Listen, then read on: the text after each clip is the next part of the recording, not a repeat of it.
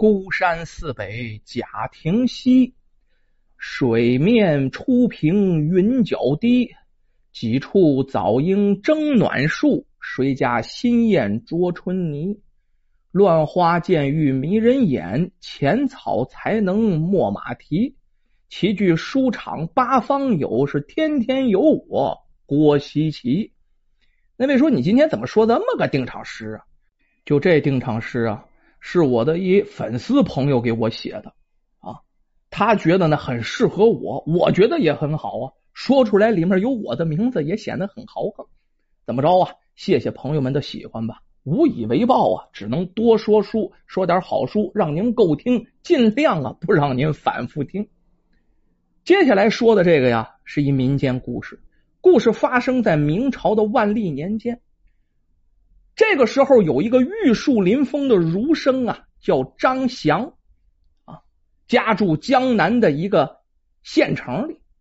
这在这县城里有一个雕梁画栋、富丽堂皇、首屈一指的府邸呀，那大红墙啊，一尺多厚。你看里面亭台楼阁，大小屋子数十间。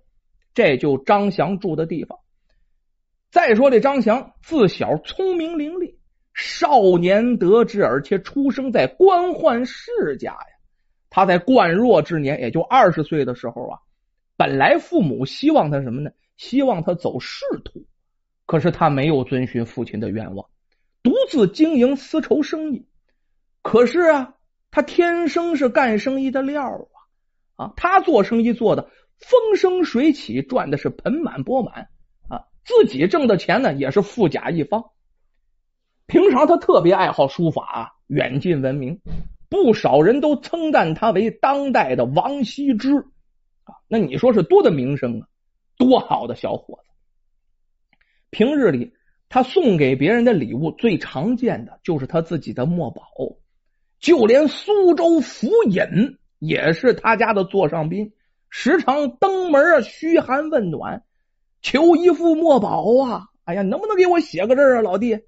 一时间，这张祥在方圆百里人的眼里，那叫风光无限。有这么一天呢，张祥坐着马车在城内观赏风光，来到一处风景挺秀丽的地方，一看前面怎么堵成这样？怎么水泄不通的啊？怎么还堵了车了呢？好像有人在卖艺。旁边一堆人在叫好，他从人群当中啊挤来挤去，总算挤到台前了。看到这台子上有一个身段婀娜的女子在表演着变脸的魔术，脸上夸夸一变一变的啊，哎，特别的灵巧，变得也特别的好。张翔啊，这也看入迷了。等着节目表演完后啊，他又接连看了几个杂技，还有唱曲儿的，每一个都非常的棒。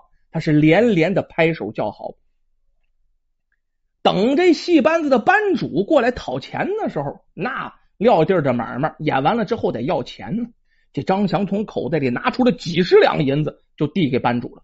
这班主吓了一跳，上上下下就打量这张翔，连声道谢：“哪有给这么多钱去的？”啊！这张翔拍了拍这戏班子老板的肩膀，就问：“呃，还有没有什么绝活啊？拿出来给我开开眼呐！”这戏班子老板呢，先是对这张翔介绍了自己的名字，叫秦三儿啊。这秦三虽然长得貌不惊人，又黑又矮，但是卖艺卖的可时间挺长的，锻炼出脑瓜太好使，反应机灵变，而且口才特别好。吃这张口饭的呀，你说你嘴笨，这可不行。这在方圆几十里，秦三卖艺也是相当有名气。他对这张翔说：“就秦三对张翔说，呃，不瞒您说。”我自幼啊走南闯北，以三样绝技行走天下呀。第一，十八般变化；第二，十八般武艺；这第三是琴棋书画，我这堪称四绝。这张翔听完之后有点好奇呀，他仿佛之间这秦三的名字好像也听人念叨过，可是他说的这绝技呀，倒是一样都没听过，挺好奇呀。呃。我听闻这孙行者有七十二般变化，但未曾听过这十八般变化呀！你都能变什么呀？这秦三挺自信的，从人到物没有我变不成的东西！说完这话，他后退几步啊，很敏捷的蹭蹭蹭就爬到了戏台之上，只要亲自为这张翔露一手。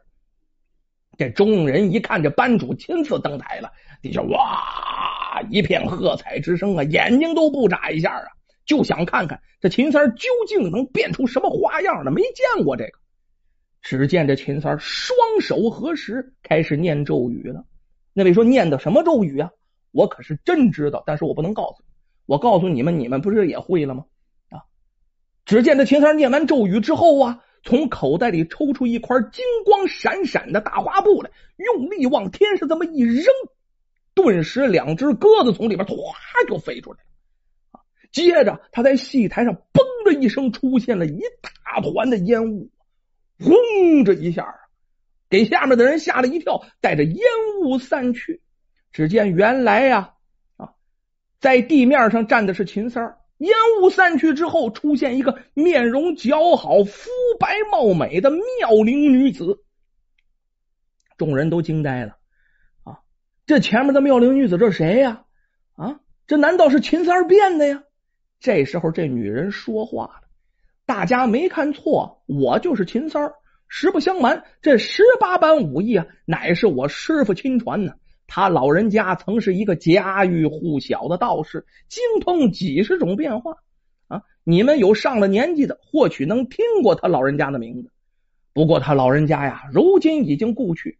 我是他老人家的不孝之徒啊！由于这慧根太浅，学不会那么些个，只能学会十八般变化。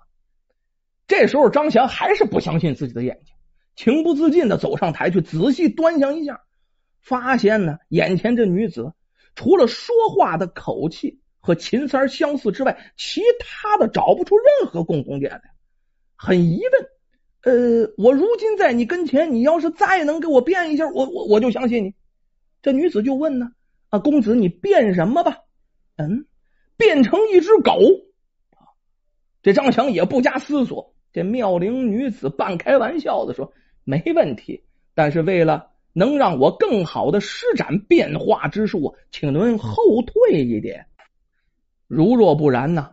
这变身术如果用到了您身上，把您变成那狗了，那不就惨了吗？这常强也害怕哈，后退几步。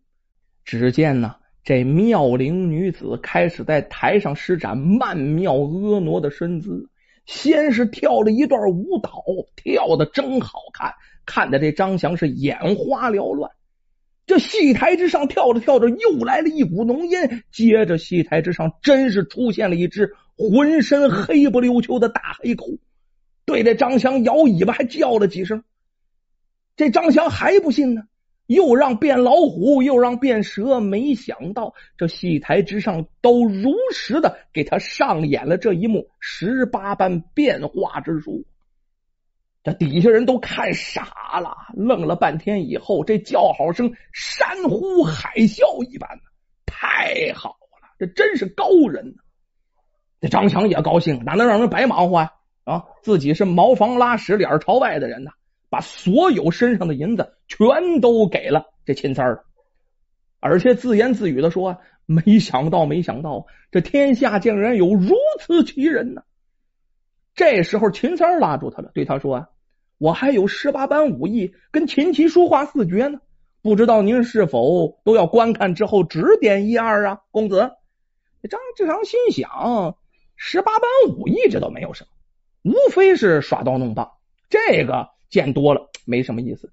琴呢，自己也见多了。至于棋艺呢，你跑台上去下棋去，这更没什么意思。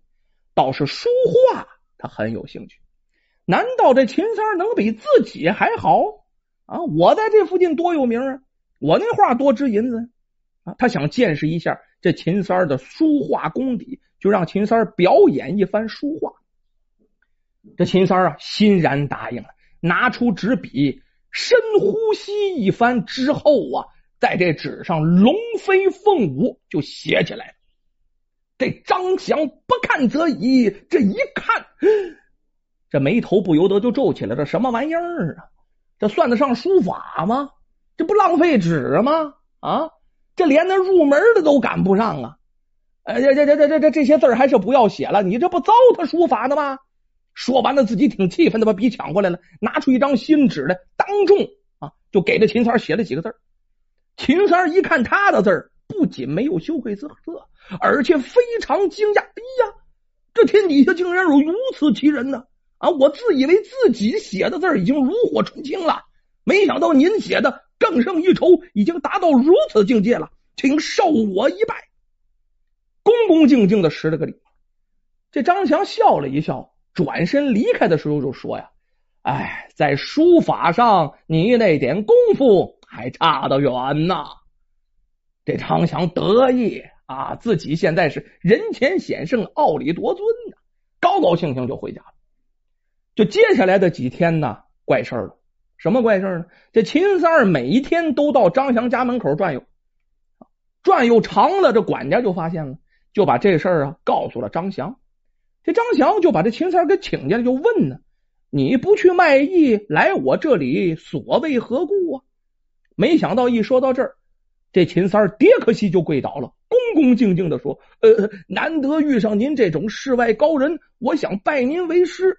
若是您不收我为徒啊，呃，哪怕给我几个字儿，让我回去照着苦练也行啊。”这张祥听完了，哈哈大笑，心里呀美滋滋的呀。